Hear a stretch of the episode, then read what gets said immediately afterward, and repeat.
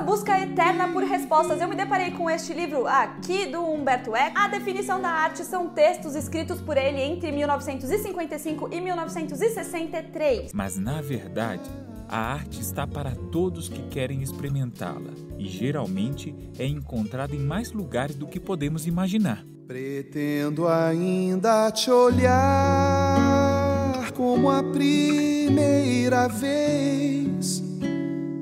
Como Afinal, para que que serve a arte? Para que que serve passear pelos corredores intermináveis do Louvre? Para que que serve assistir a um filme? Para que serve escutar uma boa música num domingo à tarde? arte é entretenimento e é vida. Mas em tempos de redes sociais polarizadas, surgiu o termo lacração. E com ele a expressão quem lacra não lucra. Deve a arte servir ao capitalismo, afinal? Deve a arte servir a um patrão, a uma direita, a uma esquerda? Ou se é apenas um acompanhamento para dar uns beijinhos em sua companhia no cinema? E os super-heróis? São a arte menor e, por isso, mais alinhada ao prazer de ver uma história do começo, meio e fim e pronto? Ou a gente também pode tirar um tempo para pensar junto com esses heróis? O que podemos e o que não podemos fazer através da arte, pela arte e apesar da arte? Essas e outras perguntas poderão ou não serem respondidas nos próximos minutos. Mas eu adianto logo, eu não sou Cíntia Medeiros, eu sou PH Santos e um apaixonado por aquilo que a arte me proporcionou em visão de mundo, vida e sociedade. Comigo ele, Renata B, que só de olhar a gente não sabe onde começa e termina a arte em sua vida. E temos também Cíntia Medeiros, que me deu a honra de ser o host hoje, mas ela colocará à sua frente duas palavras que guiam seu contra-cheque: vida e arte. Aplausos. Arrasou, bonito. Sempre.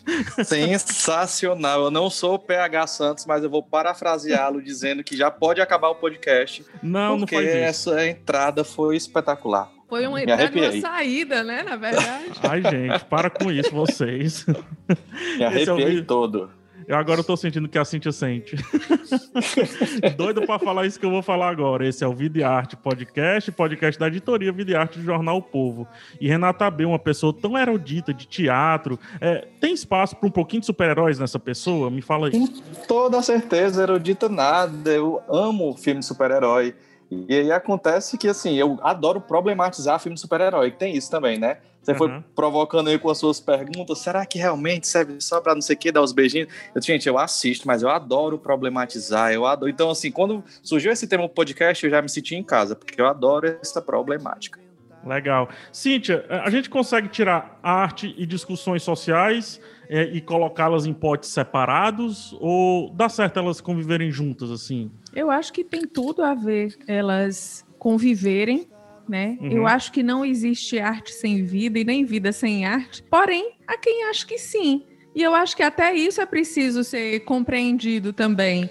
Né? Então, assim, eu sou uma pessoa que eu consigo abstrair muito eh, de algumas discussões, ao contrário do Renato, quando eu estou imersa. Abstrair ou fugir? Não, abstrair mesmo. Porque, mas é porque isso tem uma característica pessoal minha. Uhum. É, ao contrário do Renato, eu problematizo muito pouco as coisas. Mas também tenho muita humildade para ouvir as problematizações e refletir sobre elas. Muitas vezes elas não partem de mim, mas eu as acolho a partir do momento em que eu escuto e compreendo, na verdade. Mas muitas vezes as problematizações não partem de mim. E o Renato foi uma pessoa muito importante na minha vida. Porque ele problematizou a não problematização de Cíntia Medeiros? Porque ele dizia, amiga, para, pensa. E é legal, Cintia, isso que você coloca de se, porque eu acho que também tem isso. Eu acho que nem toda obra pede uma grande problematização e nem todo mundo vai olhar para aquela obra da mesma maneira e extrair é, essas mesmas questões dela. Eu acho muito massa esse perfil que você tem de, de se abrir para isso. Às vezes não te atravessa naquela, naquele momento ali da fruição, mas depois, numa conversa, você vai se abrindo a tudo isso. Agora, É, eu, pegando- vou, deixa- eu vou contar um, um- só um episódio assim, muito Uma anedota? rapidinho. Não, não é uma Ah, anedota. não é uma anedota. E nem tem duplo sentido. É porque eu sempre, eu, eu sempre quis participar de uma roda de conversas online que alguém dissesse, "Eu- deixa eu só contar uma anedota, que eu acho isso tão elegante. Anedota não tá ultrapassado, não? Então é por Ainda isso. lacra a anedota? Lacra, lacra. Foi Na ressignificado, verdade, Quem lacra, exatamente. anedota. Jovem, me falta ar, mas quero Exatamente, é Depois eu vou verdade, fazer uma entendeu? parte só para vocês explicarem o que é lacração. Eu tive muita dificuldade de entender, inclusive, até hoje. se lacração era uma coisa Rapaz. boa ou uma coisa ruim. Mas deixa eu contar a minha Tá, historinha conte. primeiro sobre a minha falta de problematização. Eu fiz uma viagem para os parques da Disney é, e tem um dos restaurantes que tem o desfile das princesas Sim, da Disney. sim, que é É disputadíssimo. concorridíssimo, é Be concorridíssimo. My Guest. Não, É. eu acho que não é o Be My Guest, Não? que é o da Bela e a Fera. Isso, exatamente, Não, não, não é. é. É outro que tá mais ali pro reino da Elsa e da Ana. Ah, tá. É no Epcot. E enfim, e tem um momento em que para tudo no restaurante porque vem o desfile das princesas e ali tá cheio de menininhas vestidas como as princesas, penteadas Sim. como as princesas, e as princesas saem nas, nas mesas De vestidos que foram vendidos na entrada, né? Sim. Vale e dizer. penteados Sim. cobrados caríssimos Sim. lá nos salões que tem dentro dos parques da Disney. E quando aquelas princesas passaram, a Branca de Neve, a Cinderela, é, gente, eu, eu queria estar no desfile junto com as crianças. Uhum. Aquilo dali tinha um lugar no meu, na, mi, na minha memória de infância muito forte. E eu chorei olhando para as princesas. Eu tive reações ridículas. Por que ridículas? Ridículas. Eu tenho 46 anos, na época eu tinha 44. E eu me vi assim, tão frágil diante daquela situação, sabe? Então, e uma colega que estava do meu lado quebrou aquela magia dizendo: por que que entre essas princesas não tem a Tiana? Que era a princesa sim, negra. A, da, da- do sapo, né? da A Princesa e o Sapo. E eu, Nossa. na hora, eu gelei. Porque eu não lembrava da Tiana, eu tava tão envolvida ali com. Mas eu vi que ela tinha toda a razão. Sim. É, então, daí vem a, a questão assim, de eu problematizar pouco, é, mas entender que essas problematizações elas são necessárias. Eu não sei muito a forma como ela colocou e o momento me. Uhum. Como eu tava Te vivendo balançou, né? aquela fruição ali. Eu, eu já estava levantada da mesa e acompanhar a Rapunzel. então foi. Mas realmente, assim, é necessário para os tempos de hoje essa problematização. E foi graças às grandes problematizações que muita coisa se, se avançou. Uhum. Nesse diálogo aí da própria sociedade, né? Então, assim, o, o Renato tem uma participação importantíssima na minha vida. Ele deixou esse Eita. legado. Eita, que importância, viu? Gostei. E olha, daí ser lembrado por isso é uma boa. É. Seria o Mas- seu príncipe encantado, né? Sim, total. E que não Sapo. virará sapo nunca. O sapo. Agora, Cíntia, isso que você, isso que você faz e que você vive, que representa quem você é, é você estava perguntando da lacração, né, da expressão lacração, Sim. e agora tomando, tomando o sentido que ela tem hoje, eu entendo que o que você faz é a antilacração, na verdade, que é abrir os ouvidos para tentar entender o que pode se chegar é, a partir de quem é, vive aquela obra contigo, ou de quem, enfim, tem uma outra uma parte de um outro lugar para avaliar aquilo, e eu acho que isso é a antilacração. E aí eu não vou contar uma anedota, mas eu vou, vou, vou contar Poxa, uma realiza história, meu pegar- sonho. gente. Desculpa, que não é uma anedota. Eu tentei encaixar como uma anedota, mas não, não deu. Mas é uma historinha que remete a 2016, que não é a expressão lacração, mas que é a expressão tombar. Já que é pra tombar, tombei. Que é a coisa que hoje já Ah, é uma sim. piada, né? Hoje você Sim. falar, um parênteses aqui, as, as expressões elas têm, elas têm uma vida útil muito curta, né? E logo elas viram piada. Então, assim, a gente já viu isso acontecendo com várias expressões recentes, como Elas têm o mesmo tempo de vida do. Elas têm o mesmo tempo de vida do cancelamento, né? Que a gente já do discutiu uns cancelamento. tempos Isso, atrás. talvez, né? Exatamente, talvez um pouquinho a mais até ela cair no, no Aham. gosto no, no gosto do grande público e também cair no gosto dos chatos do Twitter, né? Que a galera mais chata do Twitter também adora dar uma esvaziada nos temas, mas enfim. Mas o que eu ia dizer é que assim, expressões como empoderar, que, que hoje em dia ela tem um sentido meio, meio cômico até para algumas pessoas, essa coisa. E aí, em 2016, é, logo depois da Carol Conká lançar a música Tombei, que, que já lembra outra treta que tem aí, né? Sobre a origem da Sim. palavra Tombei, mas vamos deixar para outro momento. Saudades, Mas carinha ela- Alexandrino. Carinha Alexandre, exatamente, que tem essa discussão aí, que a gente deu no Vida e Arte na época.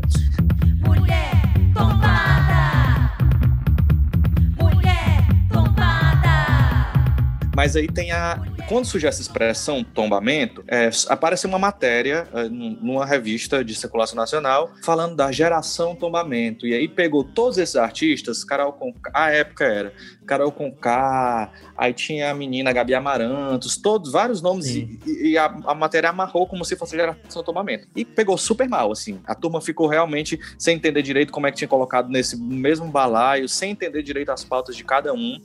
E corta para eu, repórter do Vida e Arte, em 2016, fazendo uma pauta, e, inclusive sugeri para a Cintia Medeiros, Cintia Medeiros embarcou comigo nessa, de discutir, de discutir é, não mais a partir desse viés do, do tombamento, do raso da coisa, mas discutir como essas pautas, num recorte de gênero e sexualidade, estavam chegando na música brasileira. Lá vou eu, ligo para Rico da Laçã, que me atende super bem, fala. Na época com as meninas da, da banda, gosto muito também, da As Bahias a Cozinha Mineira também falaram. Quando eu chego, a Aline, que à época também falou, quando eu chego no Jalu, o Jalu fica puto comigo na ligação, que não ia falar, que não queria ser colocado mais uma vez nesse, meio, nesse mesmo balaio de, de vários artistas. Não que ele não se identificasse, pelo contrário, ele é amigo dos outros, enfim, todos esses outros até hoje Mas qual Mas foi que a ele achava que era- reducionista. Ele disse que não tinha nada a contribuir daquela maneira numa discussão sobre gênero e sexualidade, porque, enfim, eu abri o jogo para ele sobre a pauta.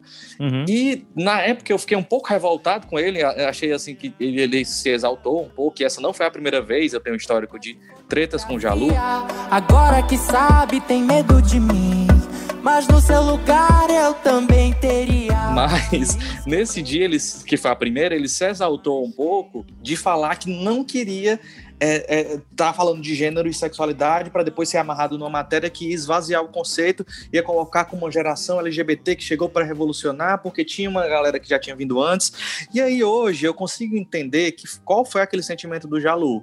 Foi Uhum. o sentimento de não ser colocado, ele não sabia quem eu era, não sabia da apuração que eu estava me propondo a fazer, e ele só teve medo de ser colocado nessa amarração da lacração, do que hoje a Faz gente entende sentido. como lacração, que é esse esvaziamento desses temas, no sentido de, de quase com é quase você quase ridiculariza a, a pauta, a você reduzir a pauta a uma expressão. E É. eu entendo quem não quer usar a palavra lacração hoje em dia.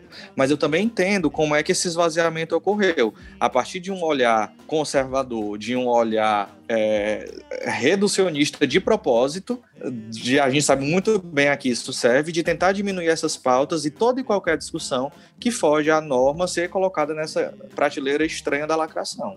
Eu, eu entendi tudo que você falou, só que para deixar um pouquinho mais claro para quem tá ouvindo, Claro. você acha que o esgotamento do termo lacrar veio de quem criou o termo lacrar a seu favor ou de quem se utilizou para transformar o termo em pejorativo? Pois é, quando o, o termo surge, Entendeu? essa entendo, entendo perfeitamente. Tanto, tanto tombar, como lacrar, como o, até, a- até agora, mais recente, um que não tem muito a ver com essa pauta, mas que é a história do gatilho, Tem um- né? tem um expressão mimi- usada do gatilho. Também, né? É, Tem um mimimi, tem vários Mimimi outros. entra, é. Isso, é. As e tem o expressões, jantar, elas- agora tem um novo. Já Agora conhece tem o um novo? É, fulano Jantou jantou cedo, hein? Isso, já tá Quando você tá falando, sei, sei lá, você tá. É, Rebate alguém, né? Você é, rebate você tá alguém, rebatendo né? alguém, meio que tá vencendo tá na jantando. retórica. Você, nossa, tá jantando cedo, Cíntia.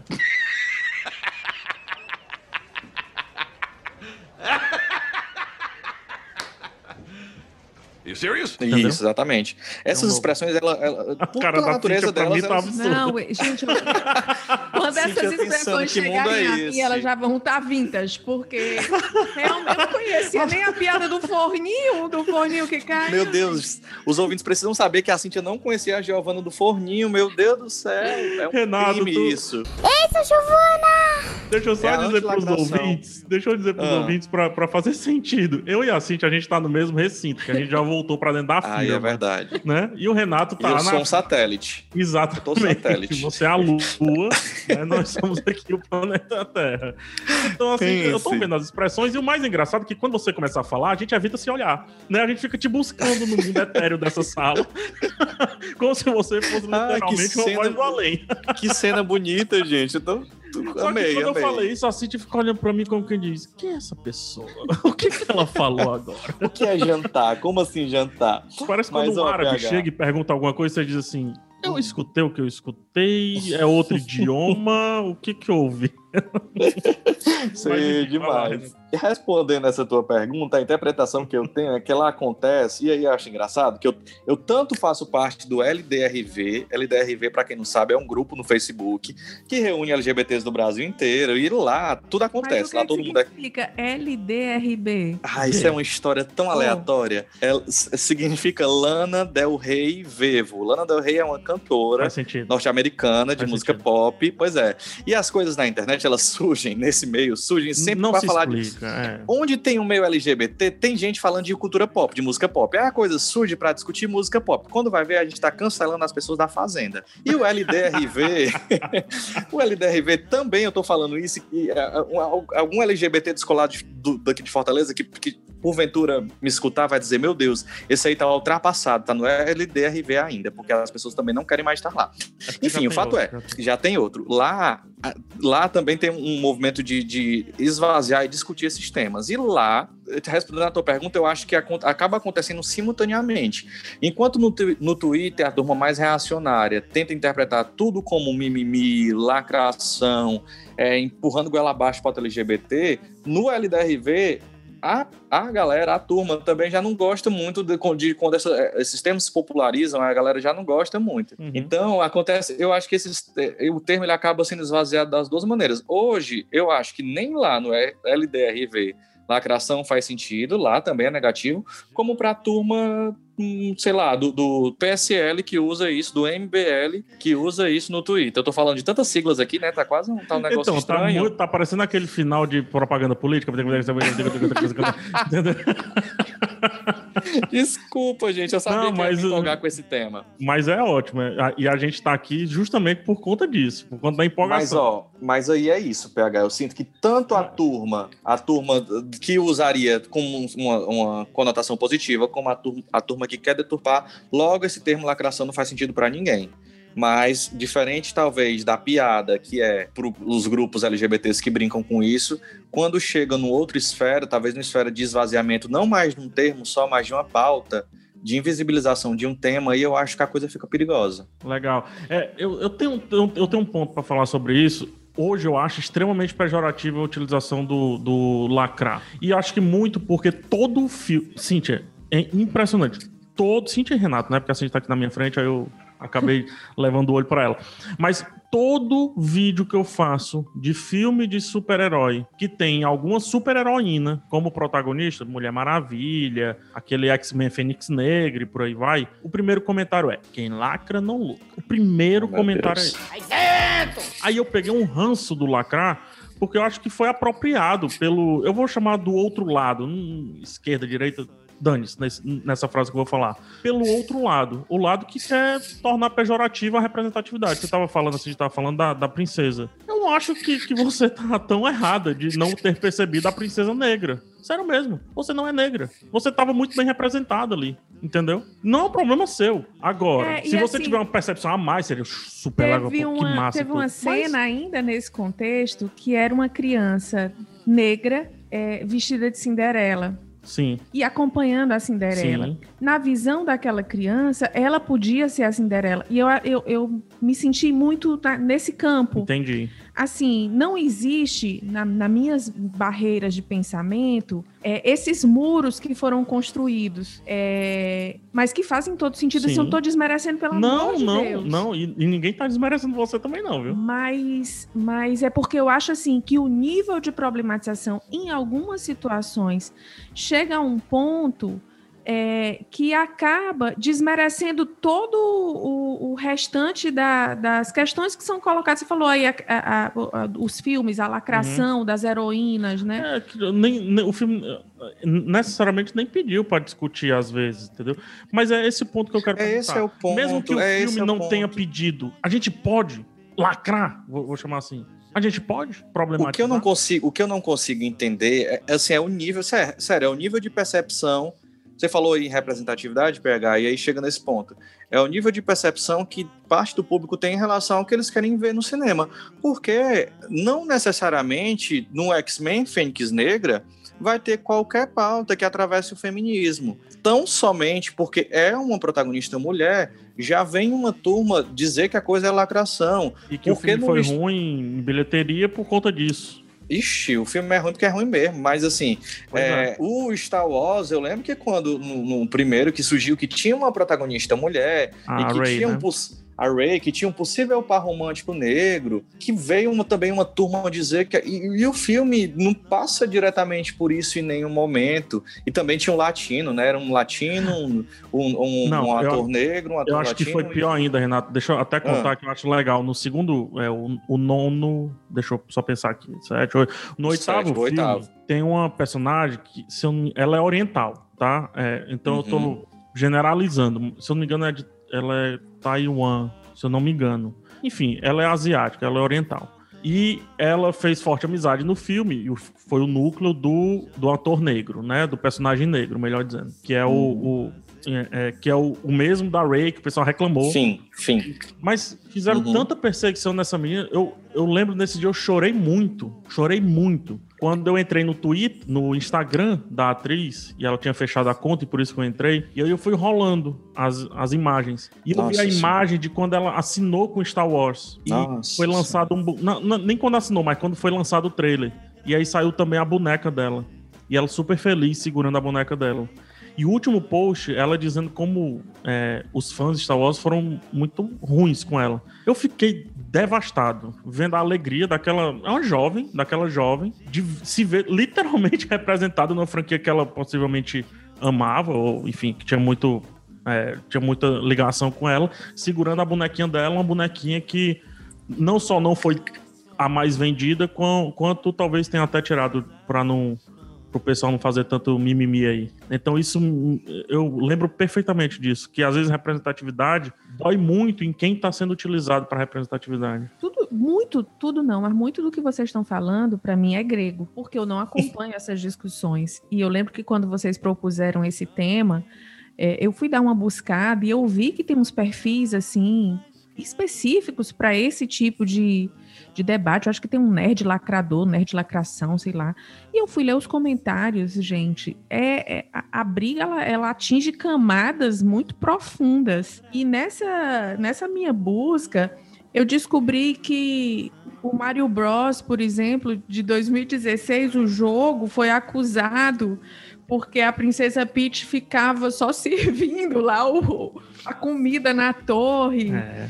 e, e esperando para Não, ser o, primeiro, o Mario World, né, que é o mais famoso, é, são dois encanadores indo resgatar uma princesa. Daí já o pessoal já Foi, foi considerado sexista, Isso. retrógradas políticas de gênero.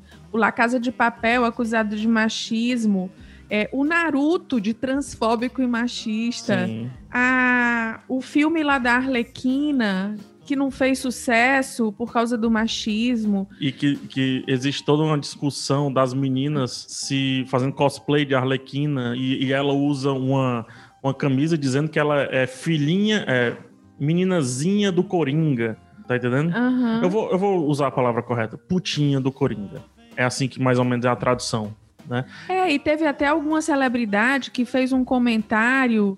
É, ah, o filme da namoradinha do Coringa. Ah, e aí, aí, teve uma disso. alta repercussão. Isso, isso. É, então, é um vasto mundo Sim. o dessa discussão, Sim. né? Mas, PH, quando a gente volta para o que você trouxe no seu texto de abertura, a arte servindo a vida, a vida servindo a arte, eu, eu tô buscando o ponto de interseção. Tá buscando? Pois eu vou fazer uma pergunta que eu acho que vai ficar.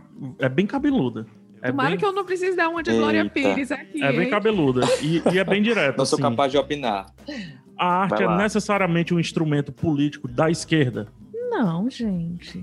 Não? Pronto. Não. Não. Isso é uma coisa que está se querendo colocar na pauta sobre esse viés, mas é, é, isso atende a interesses desses núcleos polarizadores. Você entendeu o link já agora? Não, não existe isso.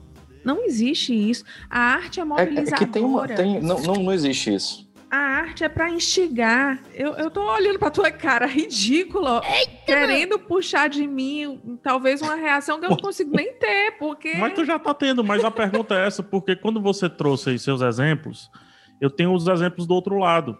É, va- vamos colocar aqui, é, por exemplo, isso que responder o- a pergunta também, viu? Tô na fila aí pra responder também. eu Desculpa, desculpa, a gente, a gente monopolizou sem querer. É porque Mas- você tem uma aura. Você tem uma aura vermelha Minha sobre aura- você, minha aura Renata. Abreu. vermelha já é conhecida. Piscando.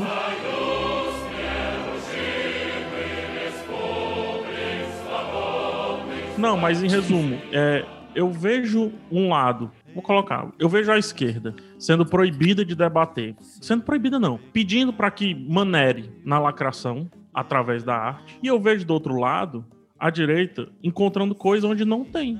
Levantando coisas como você mesmo apontou, entendeu? Então, assim, a quem serve? A quem serve a, arte? Ela necessariamente é um instrumento político da esquerda? Por isso que é essa pergunta. E é a pergunta que, vai, que linka justamente o que você estava tava pedindo. Que Vai, que Renato. Eu, eu sinto que eu sinto que não, eu sinto que existe um movimento e aí eu acho que extrapola inclusive essa noção do que é direita e esquerda, porque eu acho que em algum momento essa coisa do, do, do ser extrema direita levou a discussão toda e a gente já falou de- sobre isso em outros episódios. Mas levou a discussão toda para um, um- extremo que, que talvez diga muito mais de uma de um- de um esvaziamento de um olhar democrático à estrutura de, de sociedade do que em relação de ser direita ou esquerda. Mas o que eu quero dizer com isso? Assim, quando você passa a achar que tudo que diz respeito à subjetividade, que tudo que diz respeito a, a direito, direitos humanos, no sentido mais amplo da palavra, e você começa a interpretar a partir disso que o que tem a ver com subjetividade, que tem a ver com cultura, que o Erudição. que tem a ver com educação mais humana, o que tem a ver com erudição, o que tem a ver, talvez, com uma, uma- até com outras questões, assim, falando de economia, né? Com um olhar mais. Um olhar menos predatório à economia, tudo isso é considerado uma, questão, uma coisa de esquerda, quando na verdade é, são questões humanas que eu acho que, independente de um olhar liberalista ou não, a coisa ela deveria estar ali. Fechando um pouco esse meu pensamento na cultura e na arte, que servir à esquerda ou não, o que eu interpreto é, é quase como uma luta pela manutenção de um status quo que talvez fale de uma única representação possível, porque o que a gente cresceu, eu cresci pelo menos, assistindo a única representação possível de protagonista. O protagonista normalmente era o homem, era um homem branco, era um homem branco e hétero, era um homem que tinha um perfil único de ser, que Másculo, normalmente é um perfil quadrado. másculo, bravo, que é um homem que vai pra luta. Eu, por exemplo, nunca fui essa pessoa. Um exemplo esdrúxulo, mas que me veio na cabeça, que o protagonista de Digimon, por exemplo, era, o- era um personagem que, o- que ele era de todo esse estereótipo. E tinha um outro personagem lá que ele usava óculos, que ele tinha um perfil mais tímido, que Mais tudo isso eu me relacionava mais com ele. Exatamente. Ele não era o protagonista, ele era o ridículo da história, ele era o covarde, ele era o que se perdia, ele era mais afeminado. Faziam piada em ele cima era- dele, era Isso, mais ele difícil era ele conquistar as vitórias, é verdade. Isso, é. ele não, não conquistava vitória, o Digimon dele não evoluía, ficava A cara da empacado lá. Cíntia tá, tá um absurdo. E essa representação, ela sempre existiu, do- desse único perfil de herói. E aí, quando de repente a gente vive um, um- um ano, vive um, um século, sei lá, um momento da história, em que as pessoas se cansaram um pouco de ver a única representação possível e propõem outras. E quando eu falo de, de outras, eu não estou falando que necessariamente o tema tem que ser o tema político ou o tema social ou a pauta, mas somente uma representação física, assim, a representatividade mesmo um perfil diferente sendo protagonista, aí há um esvaziamento de que Uhum. é a esquerda tentando impor Uhum. as suas deturpações da moral cristã, da- do seu jeito único de ver o mundo, que agora tudo tem que ser assim, que você ser hétero agora é crime, que você ser branco agora é, tem que pedir desculpa por ser branco. Isso, na verdade, é puxar a coisa para um extremo que eu acho que extrapola a coisa da direita e vai para uma questão mesmo, sei lá, da barbárie, eu acho, assim. Desculpa É, ser é extremista isso nesse sentido, mas É eu acho mesmo. que há um, uma tentativa de esvaziamento de existências. Você está negando que aquelas pessoas existem. Elas, as pessoas sempre, fora desse padrão protagonista, sempre existiu, sempre teve a pessoa gorda, sempre, sempre teve a pessoa é, é, que, não, que não, sei lá, que não era de uma etnia, que estava ali colocada como etnia do, do protagonista. A gente não vê, quase não vê protagonistas asiáticos, a gente não tem boas representações indígenas. Quando esses perfis Sim. do gordo, do negro, do índio, e, eles apareciam, eles eram representados, era no lugar do, Sim. da piada. Ah, né? eu, eu assisti recentemente o novo lançamento do, do cineasta, ator e tudo mais, Adam Sandler. É, e ele é o Halloween de Hilby. E, e fazia um tempinho que eu não via nesses filmes de comédia pastelona o negro ser taxado apenas como um objeto de piada, como esse filme em 2020 fez. Nossa Entendeu? senhora. E ele faz isso. Então o negro é só pra ou fazer piada ou receber piada, que eu não sei qual é o pior. É, eu vi até uma notícia agora na, numa agência de notícias é, de que a Disney está incluindo em alguns clássicos, uma, um aviso. Esse programa inclui representações negativas ou tratamento incorreto de pessoas ou culturas. Então, isso aconteceu por conta do Disney Plus. Com o lançamento do Hum. Disney Plus, esse- eles lançaram, sei lá, Mary Poppins. Qual foi outro? Que... Não, aí é- é- os exemplos que eu vi, Dumbo vai entrar com Dumbo, aviso, isso. Peter Pan vai entrar com aviso, Aristogatas vai entrar com aviso. E alguns ela tá fazendo até um extra para vir antes, com historiadores negros, explicando o contexto, etc. É, eu acho, eu, eu, eu gosto disso. Eu também. Sério mesmo. Eu gosto disso. É, eu também gosto. Acho isso maravilhoso. É também como as fala, fala que a, a obra do Monteiro Lobato era racista, É, o né? Tintim. Era preciso se fazer a contextualização histórica, a atualização disso, mas aquilo estava posto da forma que era o considerado normal é, naquele momento. E é, é, é necessário que se atualize isso. E eu acho que isso explica o que é arte. Daquelas várias perguntas que eu fiz, eu acho que exatamente isso explica o que é arte. Como pedir para o Monteiro Lobato é, fazer outra coisa se ele não vivia a outra Uhum. coisa? Acaba Entendeu? sendo recorte, né? Acaba sendo recorte de um tempo, recorte Porque- de um espaço. Por que, que o, o Pantera Negra, o filme, dilui tão bem os assuntos sobre negritude? Em um filme que gri- não grita, não chega a gritar sobre negritude. Toda, toda a produção, do roteirista ao diretor, ponta a ponta, são negros. Como é que eles vão escrever sobre outras coisas? Uhum. Aquela série, Everybody Hates Chris, né? Como é que ela discute tão bem sobre isso? Tu Sobre pode dizer de novo o nome dessa série? Tu tá de brinquedo aí de mim, cara? Todo mundo odeia o Chris. Ah, não, vai. Todo mundo odeia o Chris. Que é do Chris Everybody- Rock. Everybody Hates Chris. Que fofo. Eu não entendi, não tô entendendo, não. Que é do Mas, ó, Chris é Rock, né? É, É. é isso que. é- Como é pedir outra coisa? Isso. Porque, como é que acontece? Assim, se todo mundo. se- e aí você me lembrou uma outra série, que é a série Hollywood, que é uma série do Ryan Murphy, Ah, que sim. tem na Netflix. Sim. Que é uma série que, que ela discute um pouco. A discussão passa por esse espaço, porque é uma série de época que, que trata justamente da, da filmagem de, de um longa em que tem um diretor que é. Eu tenho um roteirista que é negro. Você viu já pegar essa série? Vi, vi sim.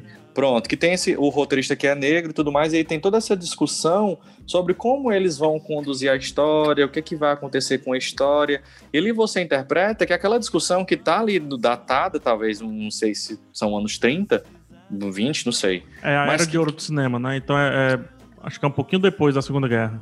Acho, Então, é, 40, é, 50. acho que é depois da Segunda Guerra, é verdade, É. depois da Segunda Guerra.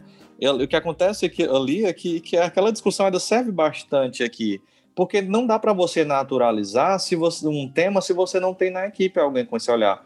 A coisa vai ficar realmente esvaziada, estereotipada. E o que e eu acho que a grande chave também tá em conseguir entender que essas pessoas elas podem falar sem é, necessariamente ocupar o espaço do inimigo. A impressão que eu tenho quando eu vejo no Twitter essa não- turma mas dá- não, do, aí- ah, eu não quero a lacração. Aí não é ser muito poliano, Renato?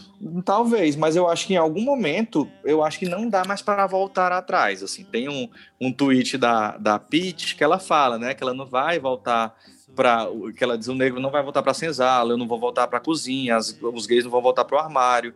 Então eu sinto que chegou um momento da vida que não dá mais para voltar. O que esse- essa turma que não aguenta ver uma mulher protagonista, um, um ator negro protagonista, ele- o que eles precisam entender é que a gente já extrapolou um limite que não vai mais voltar. Eu sinto que a gente pode e certamente terá muitas ondas de conservadorismo como essa que a gente está vivendo agora. Sim. A nossa história realmente se dá por, onda, por ondas, por ciclos, mas eu sinto que esse ponto ele foi extrapolado de uma maneira que dificilmente vai dar para voltar atrás. E aí toda vida que aparecer uma mulher protagonista, essa turma tem que realmente colocar isso na prateleira da lacração. Eu acho que em algum momento, espero eu, não sei se eu estou sendo poliana, mas vai cair a ficha da naturalização. E aí eu lembro, sei lá, de, de uma, a discussão que se tinha sobre uma pessoa negra beijar outra pessoa negra, né? Que até é um tema que está na novela Lado a Lado, na novela da Globo que discute isso. Que não queriam que pessoas negras se beijassem em público. E aí nessa novela tem até uma cena que o, o, o Lázaro Ramos e a, e a Camila Pitanga se Camila beijam. Pitanga, exatamente. Camila Pitanga se beijam e aí o restaurante inteiro para para assistir. E aí eles estão lá numa cena no restaurante e para, todo mundo para para assistir. Eu vejo que hoje existe uma naturalização, obvia- obviamente se não existir as pessoas estão ficando loucas, mas de que é, é natural que pessoas negras se beijem em público. Então eu acredito e torço para que algumas coisas se naturalizem, porque não é possível que as pessoas queiram empacar para sempre. dessa maneira. Então, assim, talvez seja um pouco poliana, mas eu acho que em algum, algum momento isso vai ter que começar a fluir. Esse, esse tipo, esse perfil de protagonista diferente vai ter que, que sair desse, dessa prateleira da lacração. Vocês conseguem lembrar alguma obra que parece que ela não pediu pra discutir algo, mas mesmo assim vocês conseguiram discutir a partir dela? Vocês conseguem lembrar? Gostei da pergunta. Deixa eu pensar. Enquanto isso, eu vou fazer uma contextualização. Obviamente, não é para esse lado que vocês vão, vão, vão puxar. Com certeza não é para esse lado. Mas um dos grandes filmes da história do cinema, acho que um dos pais ali da, da montagem, sei lá, você vai estudar montagem no cinema, você tem que estudar esse filme, é O Destino de uma Nação. E esse filme, ele foi apropriado pela Ku Klux Klan. Perceba a palavra apropriado, porque eu não lembro. O filme ele realmente demonstrou ali a formação da Ku Klux Klan e um, le- um levante branco e etc. Mas eu não lembro dele pedir, eu lembro dele retratar. Só que como ele foi apropriado, então é impossível ver sem esses olhos da, de ser um pedido, de clamar por um levante branco. Então é nesse sentido, assim. Que filme vocês olham e dizem, cara, não consigo mais ver esse filme apenas ali daquela forma simples, etc. Pode ser qualquer filme. Pode ser desde a, da, da Bela Adormecida, que realmente É, precisa não. de um homem que que beijar e ela voltar e tal. Da música I Will Survive. Ótimo. Que se tornou, na verdade, um hino, né? Uhum. Do, do mundo gay. Eu nem sei se quando ela foi composta ela tinha esse, esse, essa intenção. Realmente eu não conheço a história da música. Eu amo essa música. É... Da, da, é, Gloria Gaynor. Gloria Gaynor, né? Isso. Como é que é de novo a pronúncia, por favor? Gloria Gaynor. Ah, que ótimo. Ou equipe poliglota, tô gostando de ver. Understand? É, e, e eu não sei se quando ela foi criada ela, ela tinha de fato esse propósito. Também não sei. estou tentando pensar em outras coisas aqui, quando a gente é provocada assim de, Uhum. de, de susto, não, É difícil, né? não vem. Mas assim, o filme A, a, A Vida Invisível, Certo. do Carinha Do Ainu. Carinha Ainu do ano passado, 2019. Né? Eu acho que foi uma das, das obras de arte, eu vou chamar assim, mais tocantes Uhum. a mim dos últimos tempos. Pela forma como ele retrata a vida daquela mulher e, e toca, eu acho que homens e mulheres Ah, eu chorei absurdamente. com a né? mensagem que ele tá também. passando ali. Sabe, eu acho que é de envergonhar muitos homens assistir aquele É filme. de pedir desculpa. É, e eu acho que a, a arte passa por aí. Então, assim, por isso que eu digo que não dá pra dissociar. Uhum. Mesmo que ele não tivesse a intenção de fazer aquilo com essa perspectiva, o Karim relata que fez o filme Ele só queria inspirado. fazer uma cena fantástica da Fernanda Montenegro calada e atuando muito mais do que a maioria dos atores e atrizes da história do Brasil, né? Não, tu vê. E, e eu acho que foi um dos filmes mais tocantes que eu assisti nos últimos anos. Não foi nem nos últimos meses, assim. Eu, eu vou na tua onda. Sabe um filme que é, hoje eu vejo, assim, eu, eu, eu me comovo com esse filme e eu consigo discutir pobreza, assim, de uma maneira que talvez o filme não tenha pedido para discutir. Dois Filhos de Francisco, do Zezé de Camargo e Luciano. Eu tava revendo o filme, acho que tem uns três. Enfim, na- durante a pandemia eu tava revendo o filme. E me deu um. um- um- eu- gente, ele não tá querendo mostrar aqui como. é, se não fosse a música, eles teriam vivido aquela, a- na pobreza ali, a gente não saberia quem, quem eram essas pessoas, não saberia absolutamente nada, nem as posições que eles têm hoje e tudo mais, né? Mas foi a música que tirou e não sei o que mais. E o filme, ele, de verdade, ele não pede pra se discutir absolutamente nada, a não ser quem é Zezé de Camargo e Luciano. Nada. E eu, eu vi ali duas pessoas completamente diferentes desses seres que, que existem hoje aí. Completamente diferente. Ele me pediu uma coisa e eu fiz outra coisa completamente diferente com o filme. Nossa, gostei. Gostei, vou até rever. Sabe quando, quando você me provocou com essa pergunta? Particularmente eu gosto. E é engraçado, Camargo e Maguinho. eu vou assistir, eu vou assistir. Quando você me provocou com essa pergunta, PH, eu, eu lembrei de, uma, de algo que me passou quando eu assisti Psicose, quando eu reassisti, na verdade. Ai, aí Psicose. sentei. Que aí, que é um filme que eu, que eu gosto muito e que eu acho que é um marco, assim, é inegável, né? Que é um marco na história do cinema. Sim. Mas aí, quando a gente entra na, na noia daquele cara, Bates e tudo mais, a, a história dele se Que vestir, tem a série, né, e tal. tem a série que eu ainda nem vi, mas tem a história de se vestir da própria mãe. Eu fico perguntando, e aí eu problematizei, mas depois eu entendi também aquela velha coisa, né? Entender também o contexto, para também não pagar de anacrônico e Sim. julgar uma obra a partir de um olhar outro. Mas que a representação de homem que se veste de mulher, usando talvez a, a, a leitura que se tinha à época, era durante muito tempo no cinema foi sempre associada a, a psicose, a, a paranoia, o crime, a morte. E aí, assistindo esse, fi a esse filme, eu comecei a pensar um pouco sobre isso, assim, como durante muito tempo a representação que as pessoas tinham de quem talvez passeasse, e aí, obviamente, nem tinha essa leitura de passear entre gêneros e tudo mais, ali era um personagem que, de fato, tinha uma É, questão ali... Tava retratando é, um, um- um- é, um uma- assassino é uma- que, porventura, é uma- exatamente, tinha é- características se- né? É. Isso, passava por isso. Não é, não é tanto isso que eu discuto. É, é pensar como Eu o cinema talvez pensar sobre isso. foi representando isso. E eu fiquei me pensei um pouco sobre isso, obviamente, não fui, não fui pro Twitter fazer o textão, mas eu pensei tam- também nisso. E como as coisas vão mudando. E aí isso para em outra coisa, que é um, um filme de comédia, Ace Ventura, que é um filme que eu adorava quando eu era criança e que eu crescido eu não reassisti Ace Ventura, não tive vontade, mas assim, eu vi um documentário que chama Revelação, que é um do- documentário da Netflix que fala sobre a representação de é muito bom, representação de pessoas trans na, na história do cinema. E aí lá tem uma é muito bom o documentário, muito bom, abre a cabeça para muita coisa. E aí lá ele- elas aí tem atrizes, diretoras, produtoras, roteiristas falando sobre sobre o tema. E aí é, tem a discussão sobre o Ace Ventura, porque em uma cena e eu lembrava disso, eu nunca tinha feito essa leitura, que supostamente ele beija uma pessoa trans, supostamente não, ele beija uma pessoa trans, uma, Aham. uma mulher que depois diz lá que é um homem, quando na verdade isso é to- totalmente errado, é equivocado se dizer, mas enfim, é uma pessoa, ele beija uma mulher trans e aí depois ele começa a vomitar e as pessoas todas começam a vomitar. E aí nesse documentário da Netflix fala sobre isso, sobre, durante muito tempo essa coisa de, de beijar uma mulher trans foi associada ao vômito, ao nojo. E essa cena se repete, e lá no documentário mostra vários momentos na história do cinema hollywoodiano em que a coisa de beijar uma mulher foi associada a- a- ao vômito.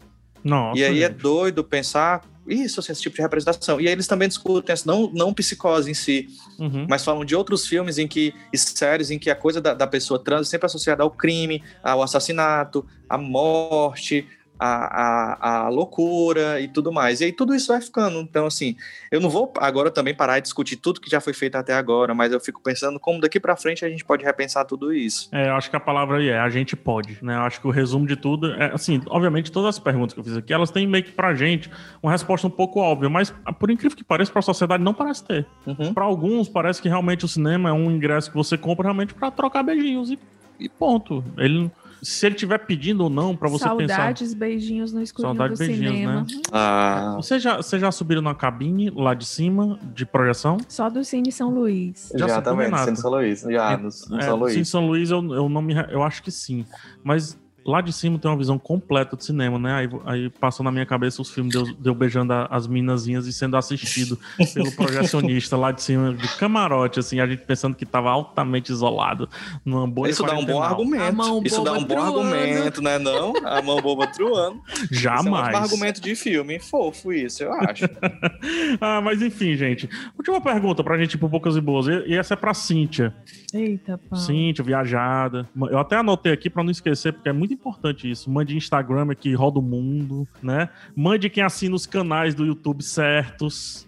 Você sabia Olha aí, disso, Renato? Olha É. aí, eu Cíntia sei. Os filhos super bem instruídos, viu, Altamente. dizendo que eu não acerto na educação desse menino. Aí a gente tava conversando antes aqui. É, a arte teve. Tu utilizou a arte em algum momento para o que tu tá chamando aí na não educação dos teus filhos? Ou, brin- ou deixando de brincadeira, pra educação dos teus filhos? Olha, assim, E se sim, como? Desde sempre tive uma relação muito forte com a arte. Sim. é, a ponto assim de ainda criança na- espontaneamente me engajar em grupos de teatro, em grupos de dança da escola. Eu nunca fui aquela criança tímida que não queria.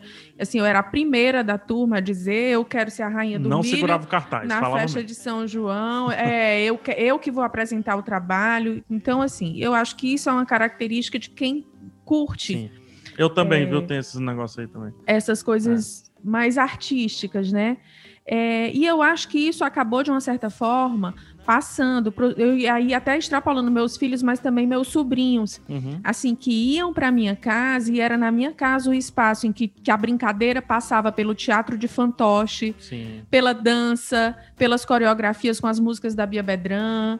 é, e isso eu, eu percebia que, que eu estava proporcionando uma coisa diferente. Tu vê alguma coisa disso hoje neles? Eu de acho maneira espontânea agora? Eu acho que sim. É, o meu filho, é, é guitarrista, Olha só. porém ele transita no universo da música do Beethoven aos Barões da Pisadinha É, tu falou com, outro uma, dia. com elegância, assim, com um, um olhar crítico. E por causa disso, ele consegue ter uma visão crítica diante de muitas situações. Eu percebo o nível do, do Convenhamos, o. Barão da Pisadinha não pede olhar crítico nenhum, né? Mas mesmo assim ele entrega. Mas ele entrega. Olha aí. É, e, e eu acho isso muito interessante. É, e nas viagens que a gente faz, eu sempre busco incluir isso nos Uhum. nossos roteiros. Eu lembro muito que é, há uns cinco anos eles eram menores, né? Quer dizer, o Pedro tinha uns 11 anos, a Maria Clara tinha uns 18. E a gente foi passar férias na Colômbia, porque eu tinha muita. é, muita curiosidade pelo Botero, pela. Como é que é esse negócio de cartel, né? Soy el fuego que arde tu piel. Como é que vai pra entrar nesse mercado? sabe? Pelas coisas lá de Cartagena e Sim. tudo. E a minha mãe olhou pra mim e disse assim: Cíntia, todo mundo leva os filhos pra Disney e tu tá levando pra Colômbia.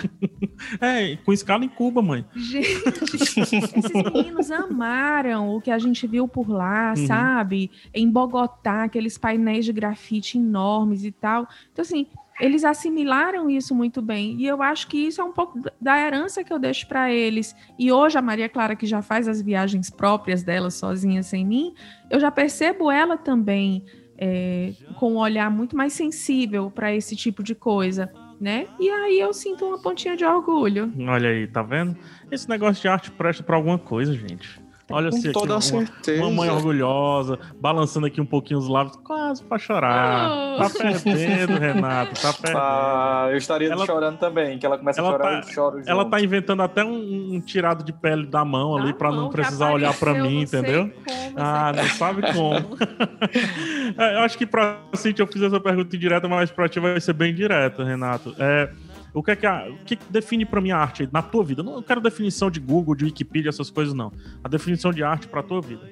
Eu acho que passa pela a maneira de interpretar a vida, assim, eu acho que eu- desde pequeno isso é muito doido como as coisas acontecem de uma maneira, a gente talvez seja vocacionado a alguma coisa e não sabe nem bem porquê, mas eu tive uma tendência a gostar de contar, de reportar coisas. Meu pai conta que quando eu tinha três anos, eu enchi o saco de todo mundo e isso era motivo de confusão. Era quase a mesma confusão daquelas minas assoprando a vela do bolo, que uma assopra no lugar da outra, a outra puxa os cabelos dela. Pronto, era meu irmão comigo. demais esse vídeo. Tem várias análises sobre ele. Tô adorando Não esse é vídeo. não? Pois era minha infância. E aí eu, eu sentava, meu pai tomava o tempo dele inteiro e meu irmão ficava puto, que eu resolvia contar uma história. Dizer, pai, senta aí que eu vou contar uma história. Isso eu tinha três anos. Pai, era uma vez a gaiola do passarinho e eu ia só dizendo o que eu tava vendo na minha frente. Era uma vez a gaiola do passarinho, a parede da sala, a televisão. Obviamente eu não tinha coesão, coesão e contexto na minha história. Eu era uma criança. E aí eles, eles brincam isso, dizendo que desde que eu nasci eu era metida a jornalista, a dramaturga, esse negócio de eu ter crescido e ter inventado de escrever peça de teatro, eu já estava ali desde muito cedo. Então eu acho que, que se apegar à arte foi uma maneira talvez de, interpretar a vida. Eu acho que eu, eu sempre olhei para tudo isso, eu nunca consegui ser uma pessoa muito objetiva. Eu sempre fui muito subjetivo. E a arte foi minha grande ferramenta para poder sobreviver sendo essa pessoa subjetiva. Porque a gente sabe como o ambiente escolar é complexo, a gente sabe como essa vivência da infância pode ser difícil, pode ser cruel. E, e ter a arte como ferramenta me levou para me levou me, me ajudou realmente a sobreviver a muita coisa e chegar até aqui. Olha que tô, lindo. tô chorando quase igual a Cintia Medeiros. Ela ainda tá inventando aqui um, um puxado de Mas pele eu da acho mão, que o viu? Renato traduziu muito bem. É bonito. a, a, a, a, a essência da arte que pulsa na gente, ela transforma a nossa forma de olhar para o mundo. É, ele- o Renato ele me transportou quando ele tava falando para os bonequinhos que eu nunca encarei de maneira é, alegórica demais, fantástica demais. Os bonecos, quando eu brincava de boneco, tinha que Hum. ser extremamente realista. Ele não pode dar um pulo da altura da TV até. Ele vai morrer. Então ele tinha que entrar na cena de maneira perfeita. E Tu tudo tá mais. dizendo Eles isso, eu tô me lembrando do sabe? Pedro, meu filho, na pré-escola. A professora me chamou e disse: Cintia, eu tô com um problema, porque eu mando ele desenhar um boneco. E ele diz que ele não consegue desenhar um boneco tridimensional e o boneco de palito ele não vai fazer. Tá ótimo. E esse Meu ele tinha Deus. uns 4 anos de idade. Tá ótimo. Aí eu disse, Jesus. Sensacional. Tá ótimo. O boneco de palito não me representa. Ok, então. Gente, é vamos, bom. vamos pro Poucos e Boas dar algumas indicações. Sobe aí a, a vinheta, Hildo, por favor.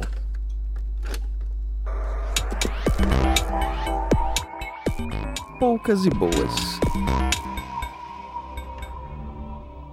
Cíntia Medeiros, pra ver se você vai roubar ou não alguma coisa minha, por favor. Poucos e Eita, Boas de hoje. Se é que precisa, né? Teve tanta coisa legal hoje aí que a gente indicou. Foi, a gente já falou Né? de um monte de coisa massa, né? Eu vou dar uma dica bem bestinha. Ai, Gente, sábado à noite eu mandei mensagem pro PH dizendo: PH, me dá uma dica assim. tu não vai contar, tu vai contar. De um besterol pra eu assistir. PH fez a indicação. Não sei É. se vai ser a indicação que ele vai fazer aqui no Não, Poucas é e não, Boas. é não. Não vou nem dizer pra ele depois não estar me, me chamando de ladrão. Mas a coisinha light que eu encontrei pra assistir no final de semana foi uma série que acabou de entrar no catálogo do Globoplay, que se chama Zoe Sua Fantástica Playlist. Craziest thing just happened to me. People are singing to me. Almost as if they were singing what they were all thinking out loud. We go together.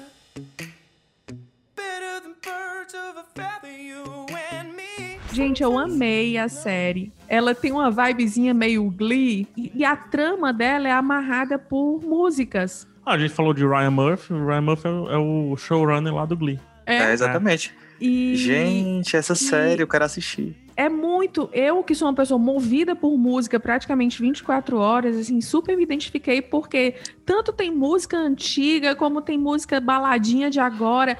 E ela, ela. Assim, falando muito rapidamente, sem dar spoiler, na hora que ela tá fazendo uma ressonância magnética, acontece um terremoto. E aquilo mexe alguma coisa no cérebro dela que ela passa a enxergar nas pessoas, o pensamento das pessoas através de músicas. Ah, que legal. E aí rolam umas coreografias, é muito leve e é muito gostoso de assistir. E não é uma coisa superficial, porque ela tem uma, uma trama, Não, mas a gente aprendeu aqui que nada é superficial. ela tem uma Uhum. trama dramática que amarra e que acabou de me- se relacionando com o meu pessoal também, que é o o pai dela que tá doente. E ela consegue estabelecer uma forma de comunicação com o pai também através desses pensamentos musicais, né? Então, é uma série de 12 episódios, tem uma temporada disponível no Globoplay. Episódios, acho que de cerca de 40 minutos, fácil de assistir, gostosa, que você não tem que estar muito concentrado, assim, Uhum. pra, sabe? Então, uma dicasinha pra final de semana massa. Agora, a minha grande Repete o nome. é Zoe e sua fantástica playlist. Legal. É, eu não sei o nome da atriz, infelizmente. Sem problemas, não precisa. Agora, essa é a minha dica de hoje, mas a minha grande expectativa é pela nova temporada de This Is Us. What we're dealing with as a people is just so tragic, but Hey, I'm not going anywhere. Ah, gente. Vai ser agora no Eu- final é. do mês. E que eu, eu sigo, obviamente, eles no Instagram, né? E só de olhar as fotos eu já tô chorando, chorando, chorando, Tudo chorando. que eu, não, que eu não suei esses dias, né, de quarentena, a academia que eu não fiz e tudo, eu vou dispensar pelos meus olhos assistindo a próxima temporada desse exame. Gente, que série maravilhosa. Se você não assiste, Renato. Eu tô atrasado, eu preciso, é, eu preciso me atualizar nessa série. Eu vou assistir, eu quero estar por dentro quando essa temporada nova estrear. Mas antes de atualizar, por favor, sua indicação. Ah, vamos lá. Eu achei até que a Cintia ia indicar essa mesma história quando ela disse que era uma coisa bem bestinha, fofinha, porque minha indicação também parte por isso. Não que eu não tenha problematizado, problematizei, mas no geral eu amei. É uma série da Netflix de comédia chamada Emily em Paris. Emily Cooper? Bonjour. Bonjour. I got a feeling I'm in trouble when I look at you. Uh, I'm Emily. Your new neighbor? Enchanté. Que é uma Ah, coisa. eu, eu, eu, eu vi. Ai, já com- tem altas tretas aí, É, eu né? vi com o olho É. esquerdo. A Sara tava vendo, eu vi com o olho esquerdo e o outro eu fiquei jogando no celular. É uma série super bobinha, assim, tem uma pegada meio, sei lá, Sex and the City, que inclusive é da, da, da a produção, é do, é do mesmo roteirista, é do mesmo criador, e tem, assim, tem vários estereótipos daquela coisa da menina que gosta de moda e tudo mais, mas tem uma trama bobinha também, de romance, mas que vai envolvendo, e essa coisa meio diabo veste prado, dela tentar convencer a chefe dela de que ela é uma boa profissional, tudo isso me ganhou, assim, eu amei assistir a série, também assisti no fim de semana, sem pretensão nenhuma, aquela coisa assim, bem só vendo, Tem uma coisa meio problemática em relação à representação. O único amigo, a única pessoa gay da série é um amigo dela, que é super estereotipado, e ele também é o único ator negro da série. Então é aquela coisa, parece que juntaram assim dois Tentaram- estereótipos. Pra juntar pra- tudo pra ninguém- É, pra ninguém reclamar, bota aí um negro gay falando umas piadinhas e tudo mais. E, Ai, e ele meu não tem uma história desenvolvida, tem essa, tem essa questão. Não deu pra não notar. Mas assim, pra quem quer uma coisa realmente pra esparecer, é uma boa pedida. Emily em Paris. Vocês vão se surpreender com a minha indicação. Eu vou indicar o documentário da banda, a banda de K-pop chamada é, Blackpink. O documentário é Blackpink, é, deixa eu ver aqui, Light Up the Sky. Ready for love, I'm ready for love. I'm ready for love. I'm ready for love. There you go. Our next guests are the best charting Korean girl group of all time, K-pop sensations. K-pop has become a Que tá na Netflix, foi lançado. Eu fui Eu espero só que o Rio coloque é, a vinhetinha da Blackpink, por favor, que é Blackpink in your area. Espero que ele É. coloque isso. Blackpink in your area. Blackpink in your area. Blackpink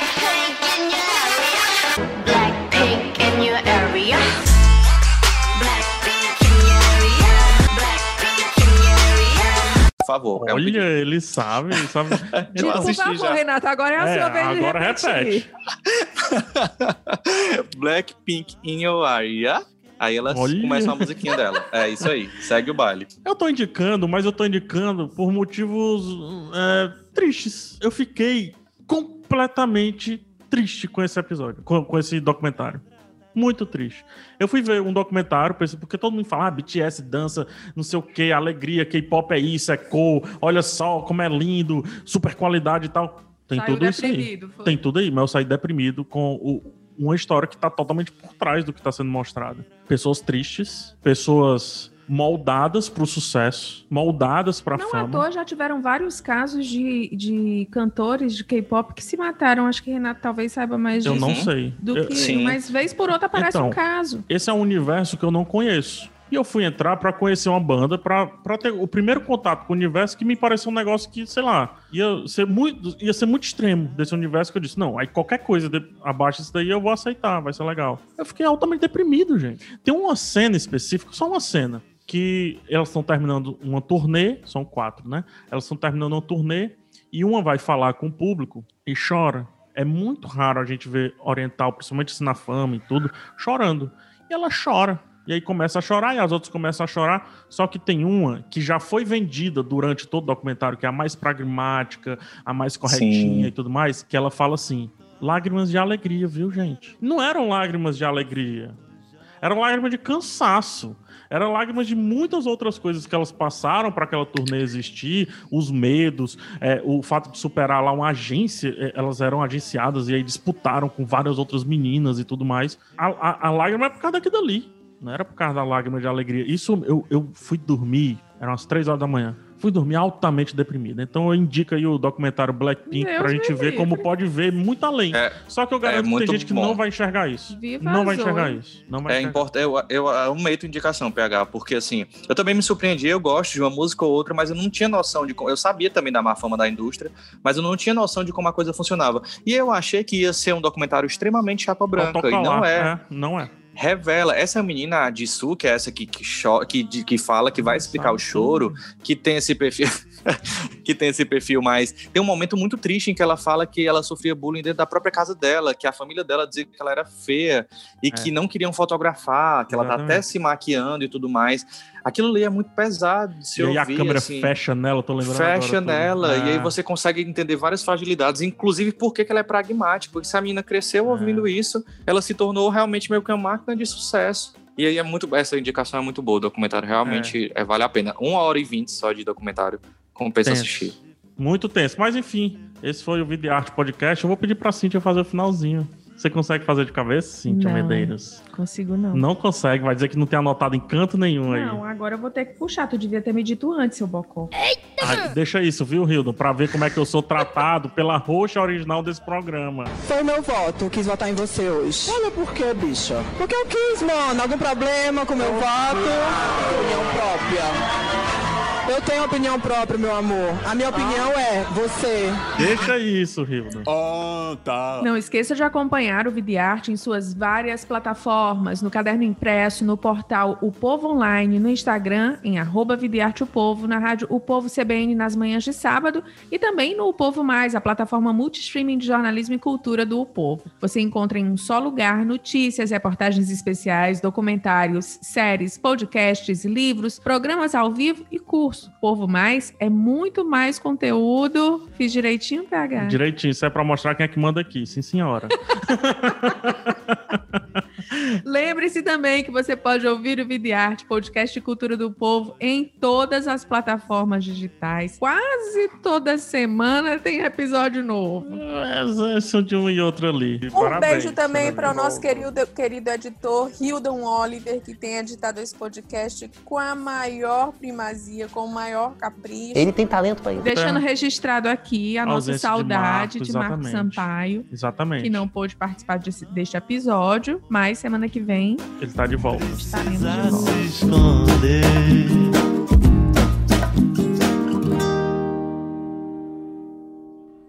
Esse podcast foi editado por Hildon Oliver. Arroba Hildon Oliver no Instagram.